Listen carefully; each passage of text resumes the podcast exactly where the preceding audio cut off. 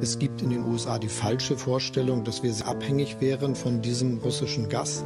Wenn Russland von Anfang an die Absicht gehabt hätte, die Ukraine anzugreifen, dann wäre es allerdings längst geschehen. Mit einer zunehmenden Entfremdung von Russland kann und darf Europa sich auch nicht dauerhaft abfinden. Wir wollen Sicherheit in Europa gemeinsam mit Russland gestalten, nicht gegen Russland. Ostausschuss. Ein Podcast der Salonkolumnisten.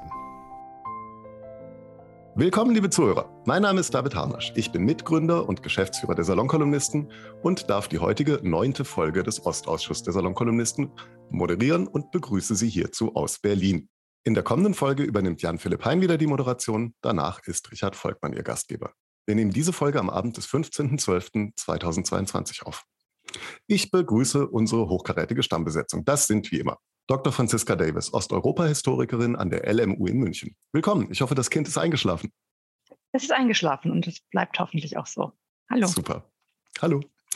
Gabriele Wojdelko, Osteuropa-Historikerin, Slawistin und Leiterin des Bereichs Geschichte und Politik bei der Körber Stiftung in Hamburg. Schön, dass Sie es geschafft haben. Ja, ich freue mich auch. War ein bisschen knapp heute, aber guten Abend. guten Abend. Professor Jan-Klaas Behrens, Historiker mit Osteuropa-Schwerpunkt an der Viadrina in Frankfurt oder. Hallo. Guten Abend aus Kreuzberg.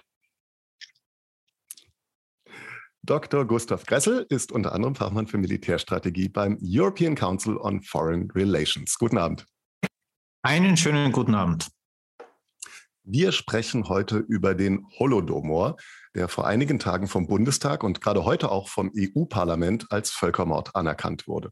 Doch bevor wir da einsteigen, hätte ich gerne eine aktuelle Einschätzung der Lage auf dem Schlachtfeld der militärischen Lage von Gustav Gressel. Ja, die militärische Lage hat sich eigentlich im Vergleich zu vor zwei Wochen äh, nicht wesentlich verändert. Die, die Ukraine führt ein paar Entlastungsangriffe im im Norden der Front durch. Da versucht man vor allen Dingen russische Nachschublinien in Artilleriereichweite zu bringen.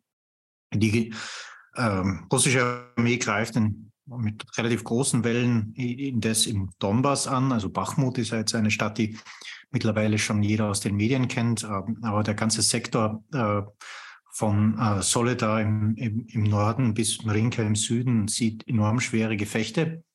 Ähm, die ukrainische Armee ist auch äh, mit Händen und Füßen dabei, diese abzuwehren. Das gelingt ja zwar äh, recht gut, aber das bindet natürlich erhebliche Kräfte. Ähm, in dem Sinn kann man Spekulationen über nächste ukrainische Gegenoffensiven zurzeit mal äh, hinteranstellen, weil einfach die Verteidigung hier zu viele Kräfte bindet und frisst. Ähm, es gibt die großen Spekulationen, wie es weitergeht mit den russischen Luftangriffen die, gegen die ukrainische Heizungsinfrastruktur. Äh, die, letzten, die letzte Welle an Luftangriffen wurde wieder mit iranischen Drohnen äh, veranstaltet. Auch wenn Russland diese natürlich billiger kriegt und in größeren Mengen kriegt, sind die von der Durchschlagskraft natürlich nicht vergleichbar mit Marschflugkörpern weit weniger effizient. Ähm, es, man schaut aber gebannt natürlich darauf, ob man aus dem Iran oder ob Russland aus dem Iran ballistische Raketen bekommen könnte, die natürlich schwieriger abzufangen sind. Das werden wir jetzt in den in den nächsten Monaten sehen.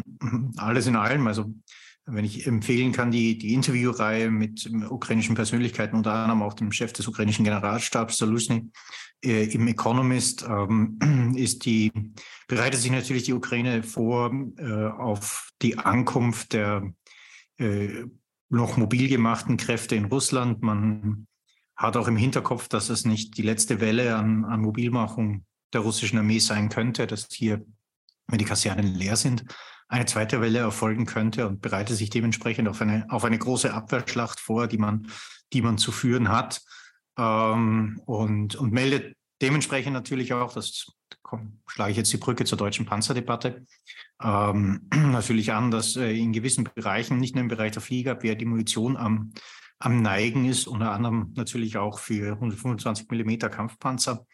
Und ähm, dass auch der Bestand an gepanzerten Transportfahrzeugen für eine mobile Abwehrschlacht nicht ausreichend ist.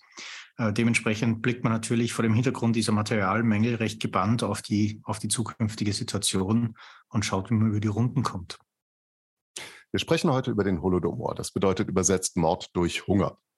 Unter der Verantwortung des sowjetischen Diktators Josef Stalin waren dem Holodomor in den Jahren 1932 und 1933 allein in der Ukraine bis zu vier Millionen Menschen zum Opfer gefallen. Das Streben der sowjetischen Führung nach einer Kontrolle der Bauern sei damals mit der Unterdrückung der ukrainischen Lebensweise, Sprache und Kultur verschmolzen, heißt es in der Bundestagsdrucksache, die angenommen wurde. Die Money Quote des Beschlusses ist, Zitat, damit liegt aus heutiger Perspektive eine historisch-politische Einordnung als Völkermord nahe. Der Deutsche Bundestag teilt eine solche Einordnung. Zitat Ende. Das Verbrechen sei, Zitat, Teil unserer gemeinsamen Geschichte als Europäerinnen und Europäer. Zitat Ende. AfD und Linke haben sich erwartungsgemäß enthalten. Und noch 2019 erklärte der Staatsminister im Auswärtigen Amt, Michael Roth von der SPD, es gebe einen Unterschied zwischen der politischen und der völkerrechtlichen Bewertung. Erst seit 1948 gebe es die entsprechende Regelung im Völkerstrafrecht. Sie definiere, wann ein Völkermord stattgefunden hat. Zitat, die Bundesregierung macht es sich nicht zu eigen, dass Ereignisse, die vor 1948 stattgefunden haben, völkerrechtlich als Genozid bezeichnet werden können. Deshalb ist der aktuelle Schluss durchaus bemerkenswert. Und just in heute, heute hat das EU-Parlament einen ähnlichen Beschluss verabschiedet. Ich würde gerne, bevor wir auf den eigentlichen Holodomor blicken, auf die Zeit, die ihm vorausging, schauen und würde gerne Jan-Klaas Behrens fragen, was ging ab in der Zeit der russischen Revolution und was hatte es mit der Kollektivierungspolitik der Bolschewiki auf sich? Ja, in der Zeit der russischen Revolution scheiterte ja das erste Mal die sagen, Unabhängigkeitsbestrebung der Ukraine. Während des Bürgerkrieges gab es ja den Versuch, einen ukrainischen Staat äh, zu errichten. Äh, anderen Nationen ist es ja zu dieser Zeit gelungen, sich äh, eben aus dem Reichsverbund äh, zu lösen, wie zum Beispiel den Polen, den Finnen oder auch den baltischen Nationen. Ähm, den Ukrainern ist das nicht gelungen. Sie sind eben im Bürgerkrieg von den Bolschewiki wieder erobert worden. Und damit wurden sie eben auch äh, zur größten nationalen Frage innerhalb der Sowjetunion. Nicht? Denn das Russische Reich war ja eine äh, Vielvölkerreich und genauso war die Sowjetunion dann ein Vielvölkerreich. Und der größte Brocken, wenn man das mal so flapsig formulieren darf, in diesem Vielvölkerreich war selbstverständlich ähm, die Ukraine die damals natürlich noch ein hauptsächlich Bauernvolk war, sehr stark ländlich, agrarisch äh, geprägt, aber auch durchaus äh, mit äh, urbanen Zentren in Kiew und Kharkiv und einer ukrainischsprachigen Intelligenzia, die sozusagen gewonnen werden wollte oder auch nicht gewonnen werden wollte für das sowjetische Projekt. Und äh, ähm, da gab es dann verschiedene Angebote. Da gab es das Angebot von Lenin, ähm, das es eben diese ukrainische Sowjetrepublik äh, geben sollte im Verbund der Sowjetunion. Stalin hätte lieber an, den, an die Zentralisierung des russischen Reiches direkt angeknüpft, schon damals. Äh, nicht Stalin war immer zugleich Marxist, aber auch äh, russischer Imperialist. Äh, Lenin war viel skeptischer gegenüber dem, dem russischen Nationalismus und der Kontinuität des Imperiums. Und da sehen wir dann auch sozusagen schon die großen Bruchlinien, die dann auch mit in den Holodomor reinführen. Also die ähm, Nationalbewegung in der Ukraine, die eigene Kultur, die nicht von allen in Moskau natürlich anerkannt wird oder die als Bedrohung auch teilweise ähm, wahrgenommen wird. Ähm, die starke Position der Bauernschaft in der Ukraine natürlich, aber auch eben die heute fast vergessene ukrainische Intelligenz, die versucht sozusagen zu dieser Zeit dann ähm, mit ein bisschen sowjetischem Rückenwind in den 20er Jahren eine eigene Nationalkultur, eine Literatur zu schaffen. Wir haben sowas wie ukrainischen Futurismus, äh, ukrainischen Modernismus in Kharkiv in den 20er Jahren. Ähm, und das alles endet praktisch dann mit der totalen Machtergreifung äh, Stalins 1929. Stalin gelingt es dann ja praktisch innerhalb der Diktatur eine persönliche Diktatur zu errichten, innerhalb der kommunistischen Diktatur. Und äh, in diesem Moment wendet er sich dann quasi auch gegen die Ukraine. Jetzt ging dem Holodomor ja ein Fünfjahresplan zur Industrialisierung der Sowjetunion voraus in aller Kürze, Franziska Davis, was hatte es mit dem auf sich und wieso hat die geplante Steigerung, das war ja eigentlich der Plan im Fünfjahresplan, der landwirtschaftlichen Produktion so gar nicht funktioniert, dass im Gegenteil die Produktion sogar massiv zurückging? Ja, der ähm, erste Fünfjahresplan äh, von ähm, 1928 äh, soll, also war eigentlich ähm, hatte auch die Funktion, nochmal die Herrschaft äh, von Stalin äh, festzu, festzuschreiben, zu zementieren. Aber es war eben auch die, ähm, die Absage an die Kompromisspolitik der 1920er Jahre, als ja ähm, Lenin kurz nach dem Ende des ähm, postimperialen Bürgerkriegs auf dem Territorium des ehemaligen Zahnreiches, der eben auch in ganz hohem Maße ähm, in der Ukraine äh, stattfand, die sogenannte neue ökonomische Politik äh, einführte mit dieser Logik, äh, ein Schritt zurück, zwei Schritte vorwärts, also dass man durch die Einführung Markt, durch marktwirtschaftliche Elemente und auch durch eine gewisse Freiheit für, für die bäuerlichen Betriebe eine Erholung äh, schafft. Und äh, mit Stalin äh, setzt sich jemand durch, der wirklich die, die bäuerliche Klasse, die Bauernschaft als Hindernis begreift für die industrielle Moderne, die sich in der Sowjetunion äh, verwirklich, verwirklichen äh, soll. Äh, und im Grunde genommen wurde das auf, die, auf dem Rücken der Bauernschaft natürlich äh, ausgetragen. Äh, und das war auch das, was ähm, der Kern eigentlich dieses ersten Fünfjahresplan war, war nämlich die Bauern in, in kollektive Betriebe, also in, in bäuerliche Kollektive ähm, zu drängen, in die Kolchosen und, in, und, und eben ja, zu verstaatlichen. Also die ähm, diese, äh, diese Unterwerfung der Bauern und die Ausbeutung äh, ihrer, äh, ihrer Produktion äh, sollte eben äh, Devisen, also durch den Export von, von Getreide dann Devisen in die Sowjetunion äh, bringen, äh, die dann wiederum äh, in, die, in die Industrialisierung gesteckt werden konnten. Äh, nun war es aber so, dass diese ähm, Kollektivierung natürlich äh, extrem gewaltsam äh, war. Und da sind wir auch schon direkt bei der unmittelbaren Vorgeschichte der, der Hungersnöte der 1930er Jahre, die ja nicht nur, darüber werden wir bestimmt noch sprechen, äh, in, der, in der Ukraine ähm, waren, die nicht nur dort äh, ausbrachen, äh, weil nämlich auch in die, mit dieser ähm, mit diesem Angriff auf die, die Bauernschaft, die sogenannten Kulaken, äh, deportiert werden, verfolgt werden, ähm, teilweise ermordet äh, werden. Also Kulake ist im Grunde genommen kein äh, wirklich, also kein wirklich soziologischer Begriff, sondern es ist eher ein, ein, ähm, ein Feindbild, äh, das die Bolschewiki schaffen und das die äh, reichen Bauern ähm, bezeichnen soll, die so die äh, Argumentation, so die Ideologie ähm, äh, die, die anderen armen Bauern ausbeuten. Ähm, auch die Ukraine ist von diesen Polackenverfolgungen ähm, massiv betroffen. Also dort sind es die Kokuli, äh, ist es auf Ukrainisch. Äh, und oft tritt, tritt es dann, trifft es dann aber gerade diejenigen respektierten äh, Bauernfamilien, äh, die dann deportiert werden, die besonders anerkannt sind äh, im Dorf. Ganze Familien werden entwurzelt uh, und insgesamt bis zu äh, zwei Millionen Menschen werden in diesen ähm, Kulakendeportationen Ende der 1920er Jahre ähm, entwurzelt, vertrieben, ermordet. Kurze Zwischenfrage.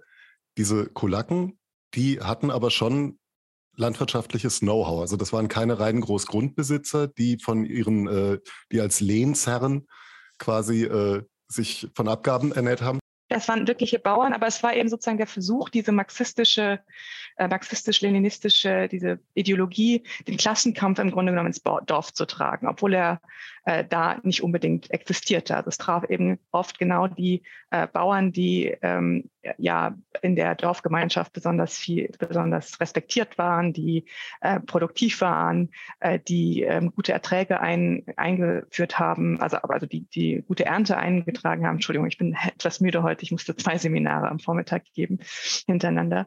Äh, und äh, es trifft also im Grunde genommen äh, genau diejenigen die natürlich wichtig sind für die landwirtschaftliche äh, Produktion, also nicht als einzige, äh, aber eben ist es eine wirkliche äh, krasse äh, Disruption äh, der, der bäuerlichen äh, Produktion, der einfach der, des, der Wirtschaftens von Lebensmitteln.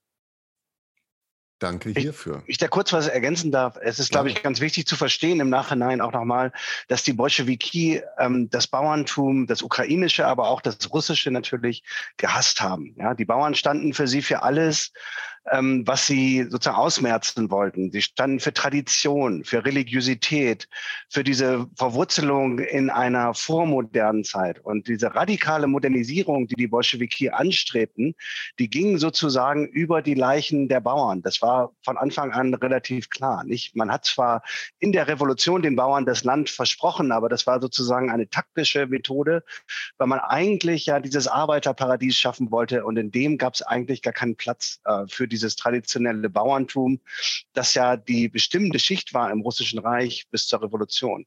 Und das ist sozusagen natürlich der große soziale Konflikt, der dahinter steht, hinter diesem Drama, was wir dann erleben. wenn ich noch was ergänzen darf, Entschuldigung, ich fange nochmal an. Wenn ich noch was ergänzen darf an dieser Stelle, das passt, glaube ich, ganz gut zu dem, was äh, Jan-Klaas Behrens gerade gesagt hat.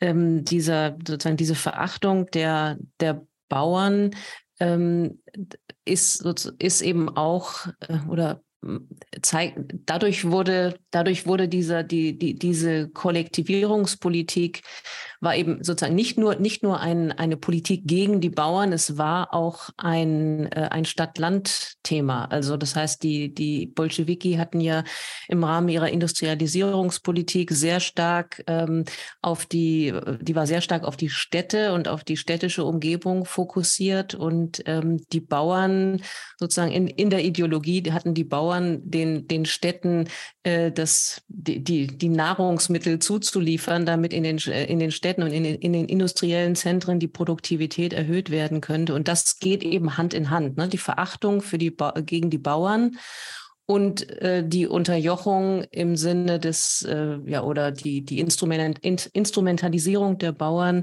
mit Blick auf äh, reine Zulieferung äh, für die industrielle Pro Produktion im städtischen Raum, wo dann ja das wo dann ja der Fortschritt sichtbar werden sollte. Okay, was ich jetzt noch nicht verstehe, mal, Moment, ja, Entschuldigung, ja.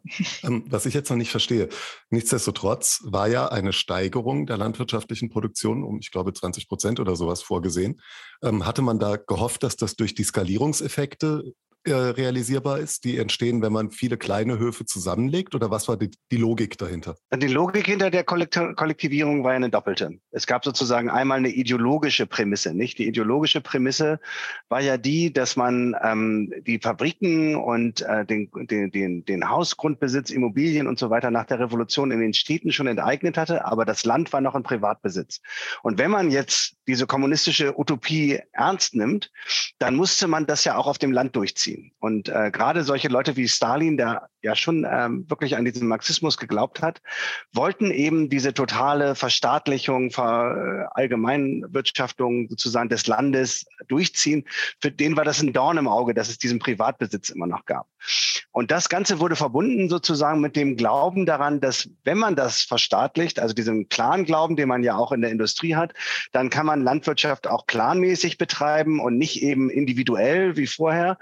Ähm, dann kann man sie maschinisieren mit Mähdreschern und Traktoren und so weiter und nicht mehr mit Pferden wie im alten Russland.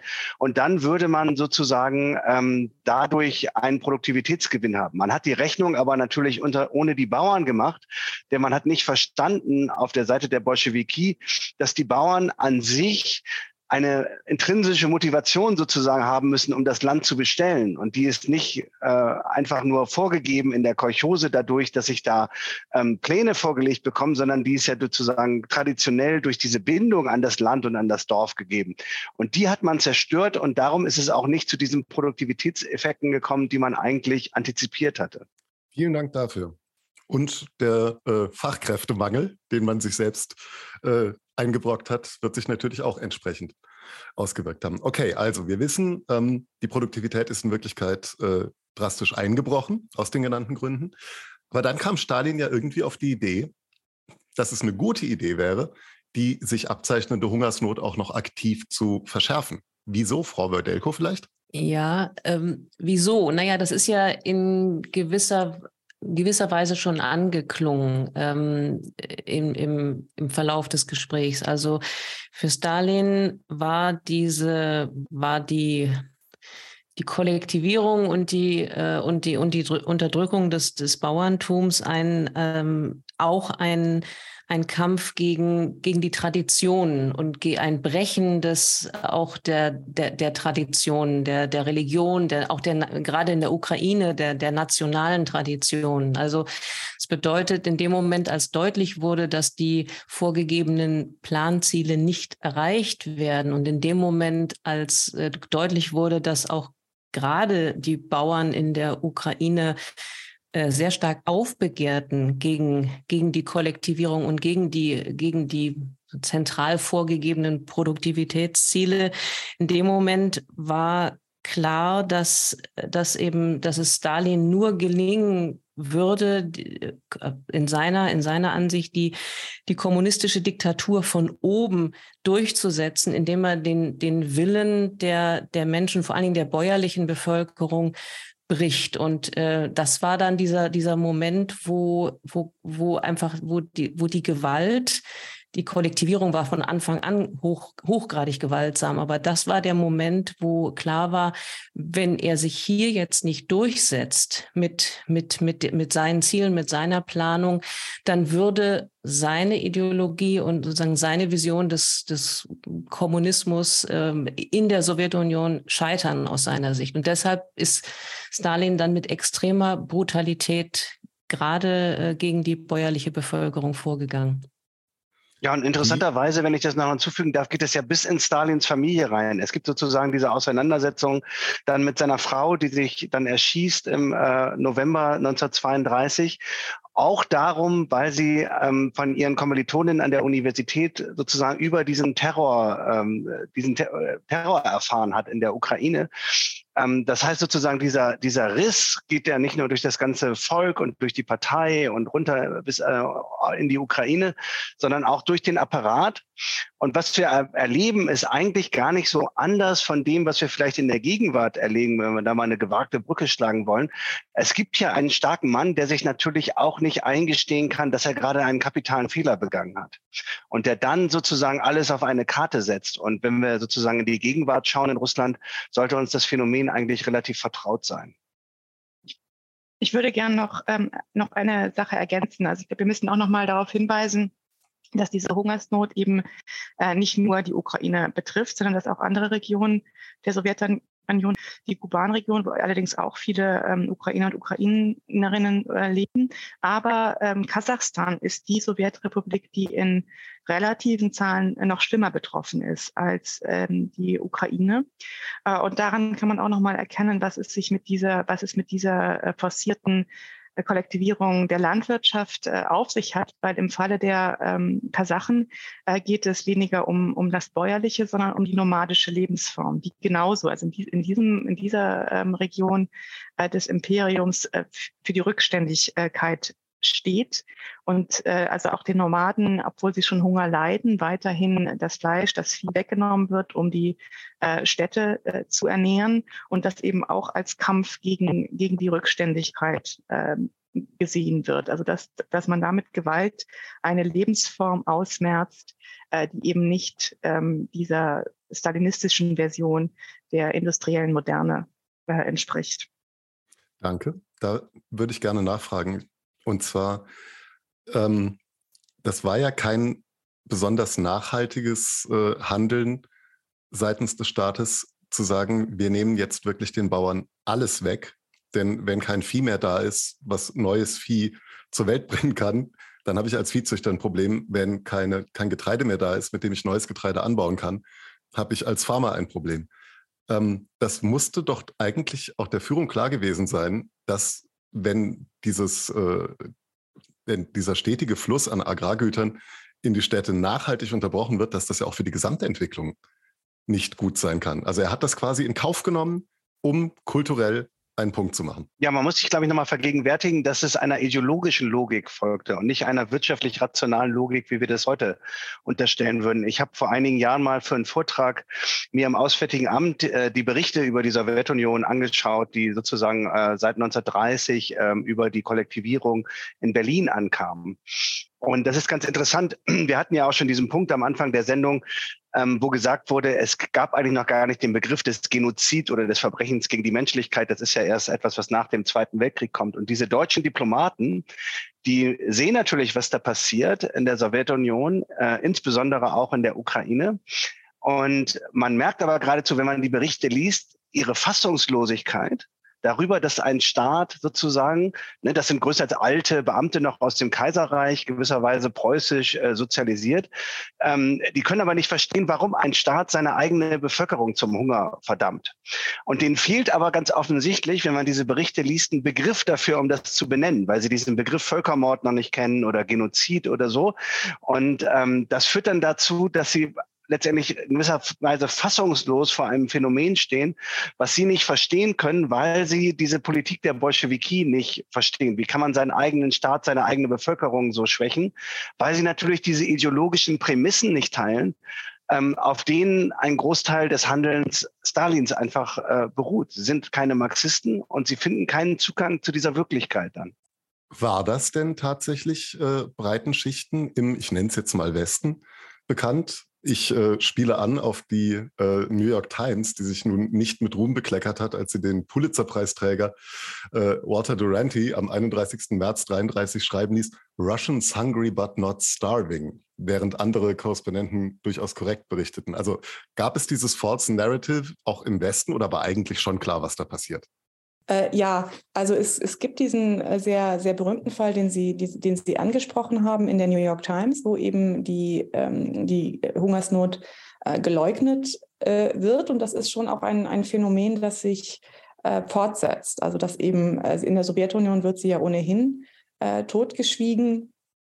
Ähm, aber es ähm, geht auch äh, so weiter, dass gerade in eben linken äh, Kreisen, die die Sowjet, äh, Sowjetunion nach wie vor als ein alternatives Modell äh, sehen für, für die Zukunft, eben diese Hungersnot herunterspielen äh, und äh, eben ja oder ja leugnen, dass es tatsächlich eine, eine Hungersnot gibt und die Sowjetunion nicht, nicht für das sehen, was sie, was sie ist. Und das setzt sich ja auch ähm, ja, wie gesagt, äh, fort, äh, eigentlich bis zum Ende des Kalten Krieges in unterschiedlicher Intensität.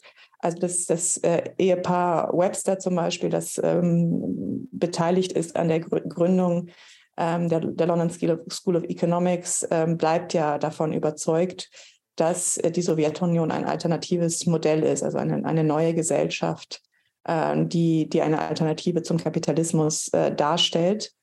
Äh, ja, und äh, das ist auch etwas, äh, äh, worum es ähm, auch, auch bei diesen Debatten äh, immer wieder geht, dass also dieser, diese Hungersnot äh, eben nicht, also vor allem zwischen, der, zwischen Russland und der, und der Ukra Ukraine, eben nicht sozusagen ein, ein ähm, ja, ein, äh, ein Unglück war, eine Tragödie, die durch Fehlplanung des Staates entstanden ist, sondern dass sie wirklich staatlich verursacht war und das ist vielleicht das ergänzend auch noch zum, zu dem Punkt vorher, äh, dass auch gerade in der Ukraine äh, es ja, ähm, es ja durchaus lokale äh, Kommunisten äh, gibt, die versuchen, äh, zum Beispiel in der Region Kharkiv den, ähm, die, die, die äh, Abgabequoten zu senken. Aber ähm, Stalin dann durchaus diese Hungersnot nutzt, um eben, Frau Wodeiko hatte es am Anfang gesagt, der äh, diesem, mm, dieser Ukraine äh, das Rückgrat zu brechen, also auch das nationale Rückgrat zu brechen. Und da vermischen sich eben diese sozialen und die nationalen Kategorien, weil das, klar, der, die Bauernschaft ist, ist insgesamt das ideologische ähm, Feindbild Stalins. Aber das ukrainische Bauerntum ist es nochmal in einem besonderen Maße, eben durch die Erfahrung des Bürgerkriegs, äh, durch ähm, den Widerstand in der, in der Ukraine äh, gegen den Bürgerkrieg, der eben auch gerade von, von bäuerlichen Verbänden äh, mitgetragen wird. Und die Ukraine ist ja sowohl sagen, ideologisch mit einer gewissen Tradition im, im russischen Imperialismus des Zarenreiches äh, wichtig für die Sowjetunion und das bleibt ja auch bis zum Schluss so. Also dass, äh, als, die Sowjet, als die Ukraine ihre Unabhängigkeit erklärt 1991, ist das im Grunde genommen der entscheidende Todesstoß für die Sowjetunion, Sowjetunion aber eben auch ökonomisch. Also sie, ähm, also äh, die ähm, die Ukraine darf für das sowjetische Projekt äh, nicht verloren gehen. Und das sieht man ja im, im Holodomor auch daran, dass es eben in dieser Zeit nicht nur äh, ein Kampf gegen das Bauerntum ist, sondern dass man dann auch äh, in der Ukraine, und das hat man in vergleichbarem Maße, aber nicht ganz in so einem extremen Maße, nur noch in Kasachstan, äh, es Massenter Massenterror gegen, gegen einmal die ukrainische Intelligenzia gibt, also Schriftsteller, Intellektuelle, Wissenschaftlerinnen äh, und so weiter, und äh, aber eben auch gegen den ukrainischen kommunistischen Apparat. Also hier wird eigentlich eine groß angelegte äh, Säuberung äh, durchgeführt. Und damit ähm, sind die Ukrainer eigentlich die zumindest was das Ausmaß des Terrors angeht. Äh, also auch in den 20er Jahren gibt es durchaus auch schon Terror, also Misstrauen und Verfolgung von, von ethnischen Polen in der Sowjetunion und dann eben eine ganz große ähm, Verfolgungswelle später im, im großen Terror. Aber die ukrainische Intelligenzia und die ukrainischen äh, Kommunisten sind äh, die, die erste sozusagen nicht russische Elite, die wirklich als Nationalisten und auch schon als Faschisten äh, zu Beginn der 1930er Jahre systematisch verfolgt werden. Und das beginnt übrigens schon vor dem, ähm, dem Höhepunkt des Holodomor, der Hungersnot zwischen 1932 und 1933. Das beginnt eigentlich mit einem äh, Schauprozess äh, 1930 äh, und es hat sogar aber auch noch eine Vorgeschichte in den 20er Jahren. Aber darauf kommen wir vielleicht später nochmal, wenn wir um diese Frage äh, uns nochmal genauer beschäftigen vom Verhältnis von nationalen und sozialen Kategorien in dieser stalinistischen Politik der 30er Jahre. Genau, ich würde, ich würde gerne tatsächlich zeitlich jetzt mal einen Schritt weitergehen und ähm, fragen, wahrscheinlich eine gute Frage für Gabriele Wojdelko. Wie war denn der Umgang in der Sowjetzeit nach dem Holodomor mit dem Holodomor. Natürlich war es in staatlichen Medien wahrscheinlich nicht möglich, das zu verhandeln, aber Ukrainer, die das überlebt haben, werden ja privat mit anderen Ukrainern gesprochen haben.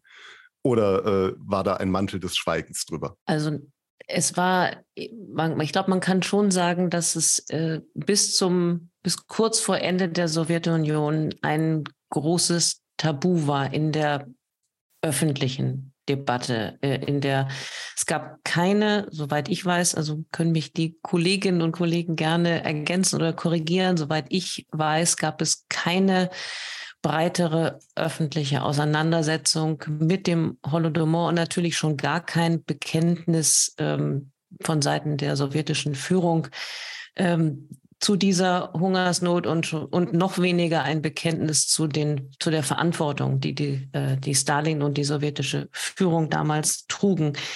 Ähm, dass es äh, Zeitzeugnisse oder Gespräche gegeben hat. Ich weiß nicht, ob äh, Jan-Klaas Behrens und Franziska Davis, ob, ob Sie wissen, ähm, wie, wie breit da eventuell das, das, das, das Quellenmaterial dann doch ist, ob es so, ob ich, ich bezweifle ehrlich gesagt, dass es große ähm, Quellenbestände, ähm, Aufzeichnungen gibt. Ich weiß aber, ich weiß aus Gesprächen mit ukrainischen Kolleginnen und Kollegen, dass natürlich, wie übrigens in Russland und in der Sowjetunion auch beim großen Terror, dass, dass natürlich innerhalb der Familien diese Erlebnisse von Überlebenden, wenn es sie dann gab, weitergetragen wurden. Das passierte aber in einem sehr verschwiegenen Rahmen, weil tatsächlich es öffentlich überhaupt nicht legitim oder opportun war, über den Holodomor zu sprechen.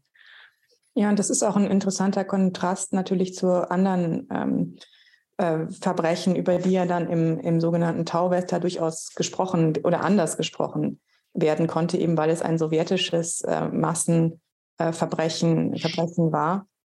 Also auch über zum Beispiel die, die Leningrader Blockade wurde ja lange Zeit äh, äh auch noch äh, nur als Heldenkampf äh, gesprochen, nur im, im, Sinne einer Verteidigung der Stadt. Und erst im sogenannten Tauwetter unter Nikita äh, Khrushchev wurde eben auch die Leidenserfahrung, das Opfer, die Opfererfahrung äh, thematisiert, die ja eben nicht so reinpasste in, diesen, in dieses heroische äh, Narrativ, aber über die Hungersnot äh, konnte tatsächlich bis zur Perestroika gar nicht gesprochen werden. Und ich glaube, einmal ist es eben das Tabu des sowjetischen äh, Massenverbrechen, Menschheitsverbrechen. Es ist aber auch natürlich ähm, die, die, ähm, die Scham. Also es, das ist, ist, ja auch ein, ein extrem äh, traumatisches Ereignis, für das es schwer ist, eine Sprache äh, zu finden. Es gab Fälle von Kannibalismus innerhalb der äh, der eigenen äh, Familie. Es gab sozusagen keine Ausweicherzählung des Heldentums, äh, die man etwa bei den, zwei, den Erfahrungen des Zweiten Weltkriegs hat. Es gibt in der Tat, wie Frau Wodelko sagte, auch wenig Quellen. Einmal natürlich, weil die Opfer Bauern waren. Also das heißt, ähm, in, in einer Stadt wie Leningrad haben sie viele Intellektuelle, viele Lehrer, ähm, die Tagebuch schreiben, die schreiben auch als Überlebensstrategie. Äh, begreifen. Das, das tun Bauern natürlich viel weniger. Das ist übrigens auch ein Phänomen, was man hat in den sogenannten Feuerdörfern im Zweiten Weltkrieg. Da haben wir auch viel weniger Quellen, einfach weil die Opfer Menschen waren, äh, die nicht auf diese Weise, die einfach keine Sprache hatten, keine Medien hatten, um das mitzuteilen. Es war gefährlich, Tagebuch zu schreiben. Also es gibt ein Tagebuch von Olha Datschenko und sie ist dann zu Lagerhaft verurteilt, verurteilt worden, als das Tagebuch entdeckt wurde. Und eigentlich erst mit dem Aufbrechen des Tabus in den 80er Jahren und dann vor allem mit den Pionierarbeiten von ukrainischen Historikern, vor allem in den 90er Jahren, durch das Sammeln von, ähm, von Berichten über Oral History, äh, hat man erst allmählich ähm, einen, einen gewissen Quellenkorpus sozusagen zusammenbekommen. Danke dafür, da der Begriff Menschheitsverbrechen gefallen ist. Das bedeutet natürlich keine, äh, keinen Zweifel an der Singularität des Holocausts. Das nur zur Klarstellung, weil der eine oder andere Hörer vielleicht über den Begriff gestolpert sein könnte. Genau, ich wollte noch kurz ergänzen und das, das, das ähm, schließt sich gut an, glaube ich, ähm, dass man natürlich auch diesen internationalen Kontext stets mitdenken muss beim Holodomor. Und der Holodomor findet statt oder auch sein Höhepunkt findet statt, während in Deutschland die Machtergreifung der Nationalsozialisten äh, stattfindet sozusagen und wird in gewisser Weise natürlich in der internationalen Wahrnehmung dann auch immer davon überlagert und später sowohl in der antisowjetischen Propaganda der äh, Nationalsozialisten von Goebbels als auch in der Besatzungspropaganda spielt der Holodomor dann auch eine relativ große Rolle, äh, wobei das nicht alles völlig verkehrt war, was die Nazis da behauptet haben über die sowjetische Hungersnot. Aber sie haben das natürlich für ihre eigene äh, völkermordende Politik instrumentalisiert. Und ich glaube sozusagen dieses Schicksal, das der Gleichzeitigkeit in gewisser Weise mit dem Nationalsozialismus in Deutschland ähm, hat das auch lange überblendet und auch delegitimiert, darüber zu sprechen, weil man doch gedacht hat, sozusagen, wenn man über 1933 redet, dann redet man über Berlin und die Reichskanzlei und nicht über ähm, die Bauern in der Ukraine. Nicht? Das war für eine lange Zeit, glaube ich, auch im, im Kalten Krieg der äh, Konsens. Und das hat sehr lange gedauert, das aufzubrechen. Ich kann mich erinnern, dass noch als ich studiert habe, das Buch, was heute, glaube ich, als Klassiker mehr oder weniger gilt, von Robert äh, Conquest, Harvest of Sorrow, 1986 erschienen, das eigentlich erste große westliche Publikumsbuch über den Holodomor so an den deutschen Universitäten immer noch mit spitzen Fingern angefasst wurde, weil man gesagt hat, ja, also ob das jetzt alles so seine Richtigkeit hat, was der Conquest da behauptet, ähm, der hatte schon auch ähm, viel Skepsis, glaube ich, zu bekämpfen, auch in unserem eigenen Feld, auch in der internationalen Osteuropa-Wissenschaft, die das auch lange sozusagen eher nicht thematisiert hat. Und der ist übrigens eigentlich auch gleich in diesem, äh, in diesem nationalen Kontext eingeordnet hat, als äh, Breaker of Nations, ne? also der diesen Kampf gegen die Nation sehr stark gemacht hat in diesem Buch. Es gab interessanterweise eine Figur, äh, Gareth Jones, ein walisischer Journalist, der einer der ersten, der, der nicht nur einer der ersten war, als ersten ausländischen Korrespondenten, Journalisten war, die mit Hitler ein Interview geführt haben, als es ihm gelungen ist, irgendwie in ein Flugzeug mit ihm zu steigen, sondern der auch den tatsächlich über den Holodomor schon in dieser Zeit geschrieben hat und deren Berichte äh, aus der Ukraine in dieser Zeit äh, neun, ähm, schon inzwischen auch auf Deutsch äh, vorliegen. Und da gibt es auch einen ganz äh, interessanten Film, der dieses nicht Aussprechen, nicht, ähm, nicht erzählen, dieses Leugnen auch durch die Presse, die internationale Presse äh, thematisiert, inter interessanterweise von der, ähm, von der polnischen Regisseurin äh, Agnieszka Holland, äh, wo eben dieses, der heißt glaube ich einfach Jones, äh, wo eben, also der Film ist jetzt artistisch, ähm, finde ich den jetzt nicht so interessant, aber so äh, es ist interessant zu sehen, wie er das erzählt. Er erzählt es nämlich eben auch als ein Versagen der internationalen Öffentlichkeit, äh, das beim Namen zu nennen, was da passiert, äh, aber wo, wo die Erinnerung natürlich aufrechterhalten wird, ist im, in, im ukrainischen Exil.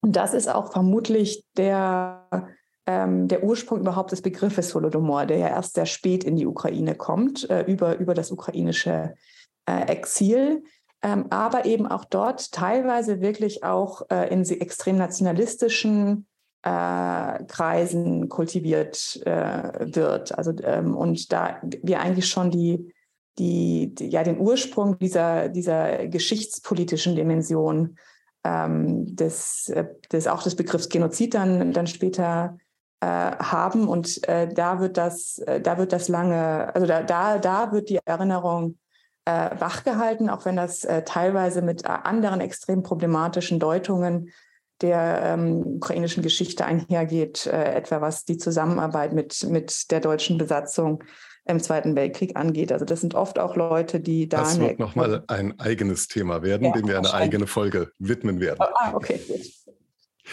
Ähm, ja, wer übrigens die Erinnerung auch wachhält, ist natürlich der großartige Timothy Snyder, der ja in Bloodlands fürchterlich unter die Haut gehend schildert, was da konkret abging, inklusive Kannibalismus, um das Wort auch mal fallen zu lassen. Also so, so elend war das Elend.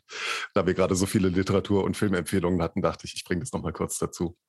Eine Frage an Gustav Gressel, ähm, weil wir da einen Schluss zur heutigen Zeit äh, ziehen können. Hatte es Stalin wie Putin heute auf die nationale Identität der Ukraine abgesehen? Und was hat es mit dem neuen Begriff des Holodomor angesichts der russischen Angriffe auf die ukrainische Infrastruktur auf sich? Ja, also wie, wie vorher schon gesagt habe, Stalin hat ein Doppelziel verfolgt, die sozusagen die gesellschaftliche Umgestaltung der Sowjetunion zusammen mit dem Brechen von, von nationalen äh, Widerstand und nationaler Identität.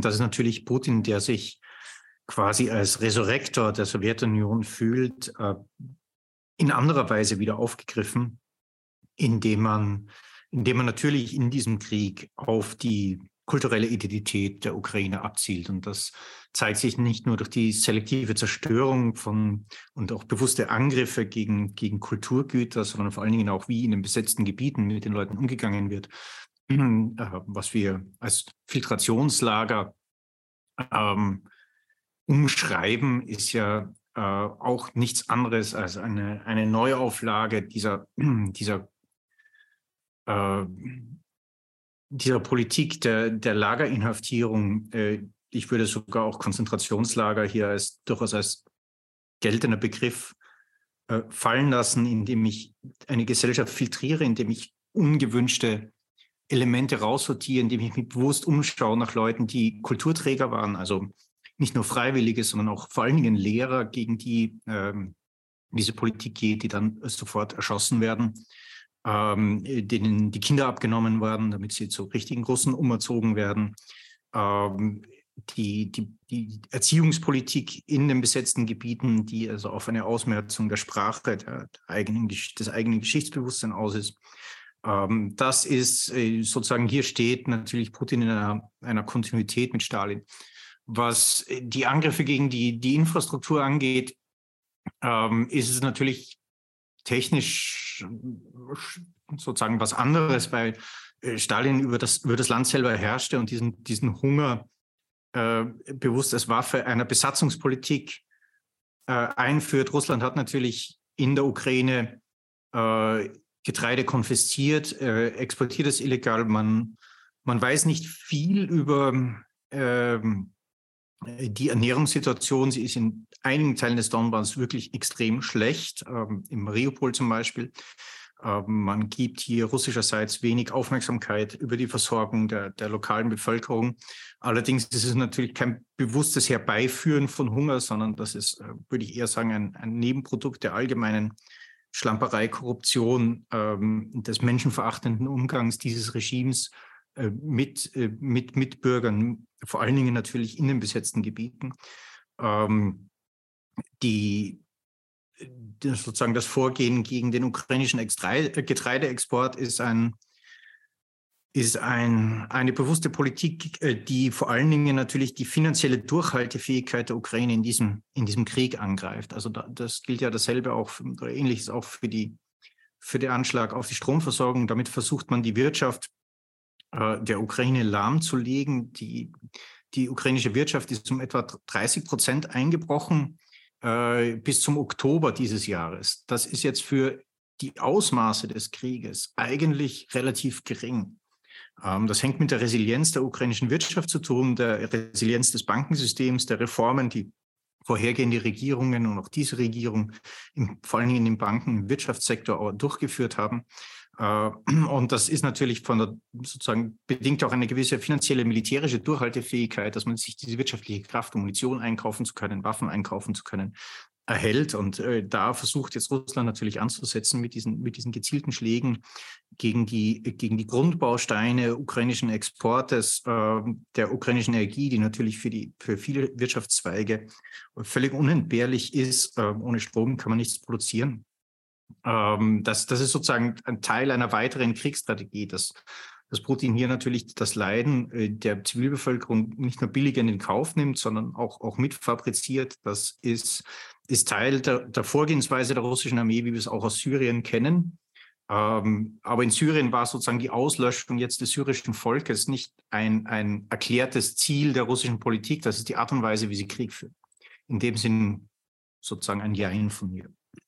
Möchten Sie noch kurz erklären, was es mit dem Begriff, der mir tatsächlich vor zwei Wochen, glaube ich, zum ersten Mal begegnet ist, das Holodomor auf sich hat? Äh, da muss ich ehrlich sagen, den kenne ich jetzt auch nicht. Ähm. Wollte ich nämlich gerade ergänzen. Das ist, ich finde es ganz interessant, dass die äh, Ukrainer angesichts der, ähm, der massiven Angriffe auf ihre Infrastruktur, vor allen Dingen was die Heizinfrastruktur, die Energieinfrastruktur angeht, selbst eben diesen Begriff des Holodomor, also des, des äh, Todes durch, durch Kälte, also die, die Ermordung durch, durch, durch die Kälte, Holot eben die Kälte und äh, was ja sozusagen phonetisch jetzt mal sehr sehr ähnlich klingt wie der Holodomor, der Tod durch äh, Hunger.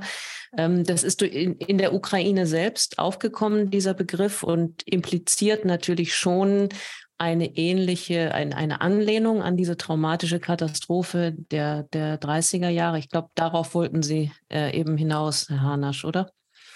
Ja, ganz genau. Das äh, wollte ich noch mal kurz präzisiert haben. Danke dafür. Was die wissenschaftliche Aufarbeitung betrifft, wissen wir jetzt Bescheid. Die politische Aufarbeitung äußert sich eben in so Beschlüssen wie denen äh, des EU-Parlaments heute und des deutschen Parlaments früher. Mit denen ist aber der ein oder andere Historiker nicht so ganz glücklich. Und einer dieser Historiker, die nicht so ganz glücklich sind, ist heute mit bei uns in der Runde, nämlich Jan-Klaas Behrens. Möchten Sie kurz erklären, warum das vielleicht etwas unglücklich gelaufen sein könnte? Ja, das ist bei mir eine ganz grundsätzliche Einstellung. Das hat gar nichts mit dem Holodomor zu tun, ähm, sondern ich glaube ganz grundsätzlich als Historiker, ähm, dass es besser wäre, wenn die Parlamente und die Politik ähm, sich bei solchen Resolutionen sehr stark zurückhalten würden oder sagen wir mal direkt das gar nicht eigentlich äh, anfassen würden. Denn ich glaube sozusagen, was wir eigentlich brauchen, sind ja die Debatten in der Öffentlichkeit, nicht zwischen Wissenschaftlern, Journalisten, Interessierten, ähm, auch Laien durchaus, ähm, Betroffenen, äh, Überlebenden äh, äh über diese Phänomene. Ähm, und ich glaube, die werden geregelt, auch durch das Strafgesetzbuch im Übrigen. Da kann auch nicht jeder sagen, äh, was er will, äh, sondern da gibt es ganz klare äh, Regeln sozusagen, nach denen, bei denen Verstöße auch geahndet werden können. Aber ähm, ich bezweifle doch etwas im Bundestag, dass da sozusagen die Expertise da ist, äh, um, um sozusagen so eine wissenschaftliche Frage zu entscheiden, wie war der Holodomor jetzt ein Genozid oder eben auch nicht. Und auf einer ganz grundsätzlichen Ebene bin ich auch gegen diese sogenannten History Laws, nicht, die sozusagen versuchen, ähm, Geschichte über Gesetze zu regeln. Das halte ich für sehr problematisch und ich glaube auch, dass man da äh, tatsächlich einerseits mit diesen Resolutionen unter Umständen manchmal viel diplomatisches ähm, Porzellan zerschlägt, andererseits mit diesen Gesetzen die Wissenschaftsfreiheit untergräbt und die Freiheit der Historikerinnen und Historiker zu forschen und äh, ihre Thesen zu präsentieren. Und dass es dann leicht auch in autokratischen Ländern dazu führen kann, Stichwort ist irgendwas von Türkei bis Russland, äh, sozusagen ihre eigenen History Laws dann auch für gerechtfertigt zu halten, die teilweise recht drakonische Strafen für Kolleginnen und Kollegen in diesen Ländern äh, für Beleidigung äh, des Türkentums oder für äh, ähm, falsche Behauptung äh, gegen die russische Armee oder den Zweiten Weltkrieg und so weiter vorsehen. Ähm, und ich weiß ja, man von westlicher Seite dieses Spiel mitspielen sollte. Nicht? Ich verstehe natürlich, dass es darum geht, in dieser äh, Situation jetzt auch so eine symbolische äh, Unterstützung für die Ukraine aus dem Bundestag zu senden. Aber ich glaube, die reale Unterstützung mit äh, Panzern und äh, ähm, äh, Mannschaftswagen und allem, was man sich da denken kann, Luftabwehr, äh, das wäre sicherlich eher das, was, die, was der Ukraine nützt, als diese symbolische Unterstützung. Vielen Dank für diese Einordnung aus der Sicht eines professionellen Historikers. Wir kommen zu den Rubriken. Wir beginnen mit dem Literaturtipp. Der kommt diese Woche von Gabriele Beudelko. Der Ostausschuss Literaturtipp. Ja, und das schließt ganz wunderbar an, dieser Literaturtipp, an die Diskussion, die wir eben haben, hatten, vor allen Dingen an das, was Jan-Klaas Behrens gerade gesagt hat. Ich möchte nämlich allen Hörerinnen und Hörern in dieser Woche das Buch äh, von Philip Sands ans Herz legen. Das heißt auf Englisch East-West Street und ist unter dem deutschen Titel Rückkehr nach Lemberg erschienen. Das ist jetzt nicht brandneu, das ist schon so, glaube ich, im englischen Original 2016 äh, erschienen. Und Philip Sands ist eine interessante Figur, eine interessante Person. Der ist Jurist und äh, vor allen Dingen Experte für internationales Völkerrecht äh, ist, ähm, arbeitet als Rechtsanwalt in London und es, er ist aber eben auch Autor und er hat eine ukrainische Familiengeschichte, ukrainisch-jüdische Familiengeschichte, wenn man es so sagen darf. Dies alles hat er aber erst relativ spät in der in Gänze herausgefunden, nämlich als er 2010 eingeladen war zu einem Vortrag nach Lviv ähm, da sollte er sprechen über äh, den, das, über das Thema Genozid versus Verbrechen gegen die Menschlichkeit. Und da sind wir auch schon mitten im Stoff für dieses Buch. Ähm, ähm, Philipp Sands erzählt uns in diesem Buch die Entstehungsgeschichte dieser beiden juristischen Straftatbestände, die dann Einzug ins internationale Völkerrecht nach Ende des Zweiten Weltkriegs ähm, gefunden haben, diese ähm, beide, sage ich mal, Konzepte, also beide, beide Straftatbestände, Genozid und Verbrechen gegen die Menschlichkeit, sind entstanden im, äh, im heutigen Lviv in der Zwischenkriegszeit. Also zwei Juristen haben sich dort, äh, beide mit jüdischer Familiengeschichte, haben sich dort ähm, aufgemacht, ähm, äh, Namen oder, oder Konzepte zu finden für, für eigentlich das Unerklärbare, also für, für, für groß angelegte Verbrechen gegen äh, groß angelegte und, und eigentlich unverständliche und für den menschlichen Verstand nicht fassbare Verbrechen gegen eben entweder Individuen oder ganze, ganze Gruppen. Und ähm, wie Philip Sands es gelingt, die Geschichte dieser beiden Juristen, die am Ende dann damit äh, sich, sich gegenüberstehen oder die darum kämpfen, welches ihrer beiden Konzepte jetzt in den, in den Nürnberger Prozessen äh, äh, durch die Alliierten zur Anwendung kommt. Also wie, wie es ihm gelingt, die Geschichte dieser beiden Männer zu erzählen und ihre, Famili ihre Familiengeschichten, ähm, die nämlich so aussehen, dass praktisch die gesamte Familie in den Nazi-Vernichtungslagern äh, im, im, im, im Osten umkam. Also wie es ihm gelingt, diese Geschichten zu erzählen und noch zu verdeutlichen, was der Unterschied ist zwischen Genozid und Verbrechen gegen die Menschlichkeit, was auch die problematische Dimension des Begriffes äh, Genozid sein kann, dass man damit nämlich durchaus sehr äh, vorsichtig umgehen soll, sage ich jetzt mal diplomatisch, wie ihm das gelingt und dann noch äh, und dann noch wie wie er das dann noch verknüpft mit seiner eigenen Biografie, ähm, die eben ihn auch zurückführt in das in nach Lwów, Lemberg, Lviv über seine Urgroßmutter ähm, und und deren Nachkommen. Das ist wirklich nicht, das ist große juristische Kunst und wahnsinnig spannend zu lesen. Und ich bin keine Juristin und stehe jetzt auch nicht in dem Verdacht, dass ich äh, permanent in meiner Freizeit juristische Literatur lesen würde, aber er ist einfach er, er, bringt die Dinge klar auf den Punkt. Er ist ein großartiger Erzähler und es gelingt ihm, äh, diese verschiedenen Ebenen so miteinander zu verknüpfen, dass man wirklich das Buch nicht mehr aus der Hand legen möchte. Und ich empfehle es auch deshalb, weil wir hier ja im, im Ostausschuss äh, antreten, um sozusagen mehr Wissen über, über die Ukraine, über Osteuropa in die deutsche Öffentlichkeit zu bringen. Und wenn, wer verstehen will, was das heutige Lviv in der Zwischenkriegszeit war, wie, wie multiethnisch, wie multireligiös, wie was auch für ein intellektuelles Zentrum diese Stadt war und was daraus entstanden ist, dem möchte ich dringend, dringend äh, dieses Buch von Philip Sands ans Herz legen. Ist in viele Sprachen übersetzt und ähm, deshalb äh, gerne ist vielleicht auch was für den Gabentisch unterm Weihnachtsbaum, wer möchte. Vielen Dank für die Empfehlung, die ich tatsächlich jetzt ganz oben auf meiner Einkaufsliste setze. Das ist nämlich das zweite Mal, dass mir just dieses Buch empfohlen wurde. Das andere Mal war in einem äh, jüdischen äh, Podcast aus Amerika, wo ich glaube, ein Verwandter von einem der beiden Protagonisten also ein äh, Nachkomme von einem der beiden Protagonisten zu Gast war und die faszinierende Familiengeschichte erzählt hat. Ich wusste nicht, dass es dazu ein Buch gibt. Jetzt werde ich es mir besorgen. Das Buch heißt Rückkehr nach Lemberg in der deutschen Übersetzung von Philip Sands und ist erschienen bei S. Fischer. Wir haben einen Bar der Woche zu verleihen. Wieder mal eine lange Liste an Kandidaten, aber nur einer konnte es werden. Franziska Davis sagt uns wer.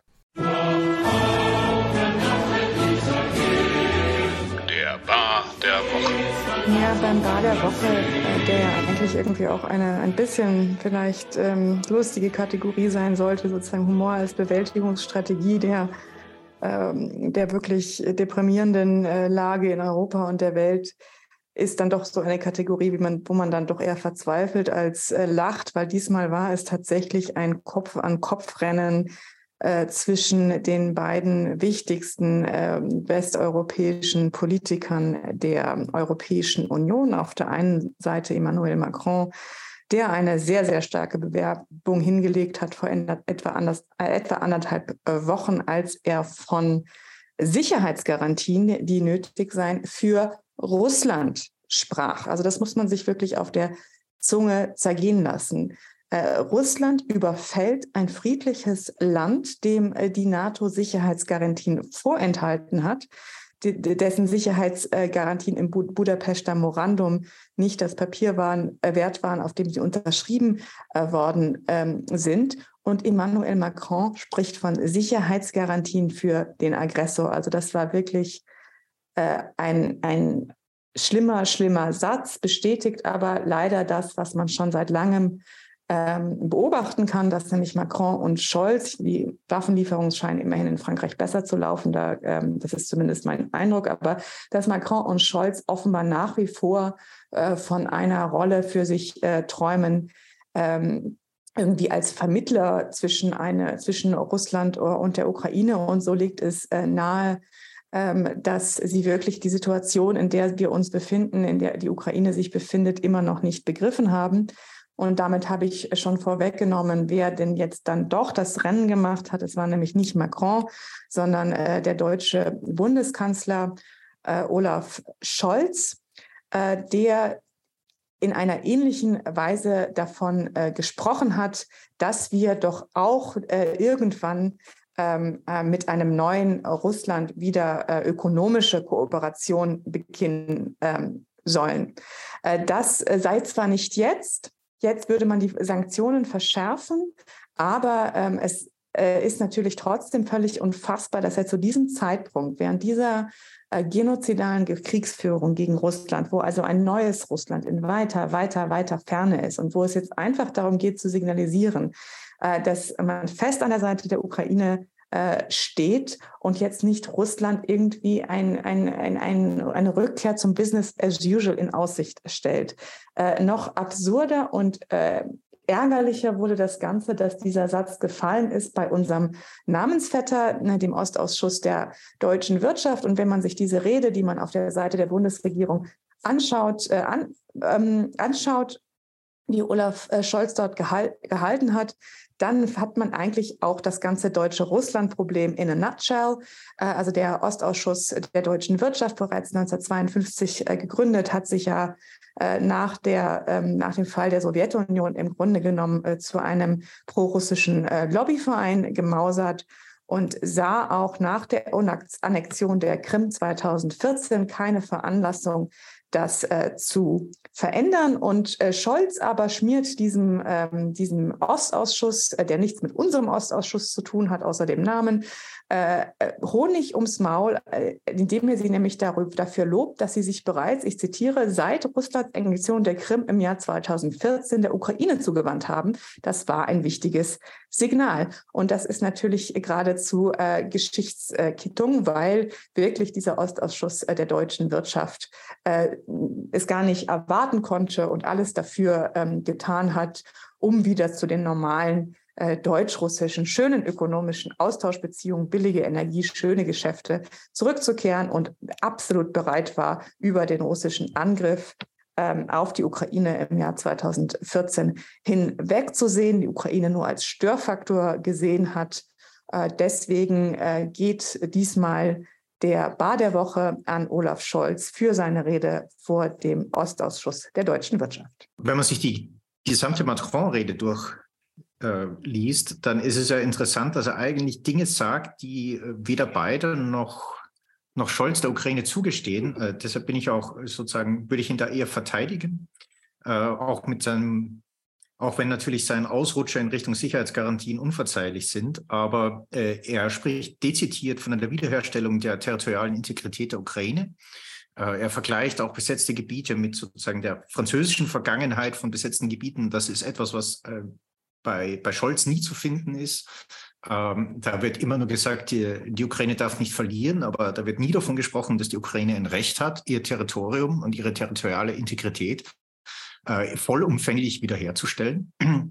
ähm, in, in dem Sinn äh, sind seine Worte enorm unsortiert und äh, was die Sicherheitsgarantien angeht, was sein Denken angeht, dass sozusagen diese russische Angst vor der NATO nicht gefaked sei, sondern genuin sei, da liegt er natürlich daneben. Aber äh, die, die gefährlichen Konsequenzen daraus sind jetzt, äh, wenn man sich die gesamte Rede durchschaut, dann weiß man sozusagen, dass das, äh, dass das eigentlich jetzt nicht, nicht eine Appease-Rede ist.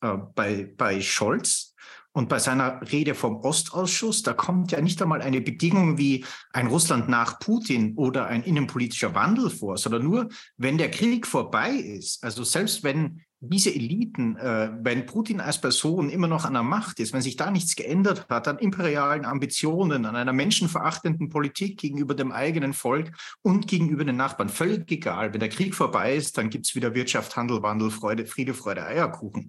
Ähm, da muss ich sagen, das ist schon um, um Klassen dreister als, äh, als Macron seine, seine Irrlichterei zur äh, äh, Gefahrenperzeption in Moskau. Vielen Dank dafür. Ich bin mir sicher, der Kanzler fühlt sich angemessen geehrt. Ich danke Ihnen allen, meinem Panel, für das Gespräch und die Expertise. Sie finden uns, lieber Hörer, auch auf Twitter. Und zwar Frau Beudelko unter. Sie finden mich auf Twitter unter @voidelko. Franziska Davis ist auch bei Twitter und vielleicht sogar schon bei Mastodon. Nein, noch nicht. Äh, ich plane das, aber es ist noch nicht so weit gekommen. Unter @efdavis finden Sie mich bei Twitter. Hat Herr Behrens bereits herausgefunden, wie man sich bei Mastodon ähm, anmelden kann? Nein, ich plane das im Moment auch noch nicht. Ähm, ich äh, habe mich auch Instagram erfolgreich verweigert und bleibe bis auf weiteres trotz allem bei Twitter unter @jcbehrens. Und Herr Gressel, den schätze ich so ein, dass er überhaupt gar kein Interesse daran hat, zu Mastodon zu wechseln. Es gibt einen Mastodon-Account auf meinem Namen, mit dem ich alle, mit auch meinem Konterfei drauf, mit dem habe ich aber nichts zu tun. Ich werde noch hin und wieder darauf angesprochen. Also wer auch immer das in froher Hoffnung angelegt hat, ähm, möge das bitte sein lassen. Ähm, wenn ich mal die Zeit habe, also irgendwann nach dem Krieg, werde ich vielleicht wechseln. Ähm, äh, zurzeit bin ich nur auf Twitter at, at Gustav. Aber ja, gut Ding will Weile haben. Wunderbar. Mein Twitter-Handle lautet Senior mit Doppel F und Y. Unsere Show ist dort unter OstausschussSK in einem Wort ohne Bindestrich. Wir gehen jetzt erstmal in die Winterpause, sind aber spätestens im Januar wieder zurück und die Chancen stehen gut, dass Sie uns im Februar sogar live sehen können. Updates dazu kriegen wir Sie natürlich im Januar. Unsere stets lesenswerte Website finden Sie unter www.salonkolumnisten.com. Wenn Sie da draufgehen, werden Sie übrigens mit einem Spendenaufruf begrüßt. Wenn Ihnen dieser Podcast also gefällt, können Sie uns dort auch finanziell unterstützen. Empfehlen Sie uns weiter, schreiben Sie ein Review, überhäufen Sie uns mit Sternen in der Podcast-App Ihres Vertrauens, kommen Sie gut ins neue Jahr und hören Sie wieder rein. Dankeschön.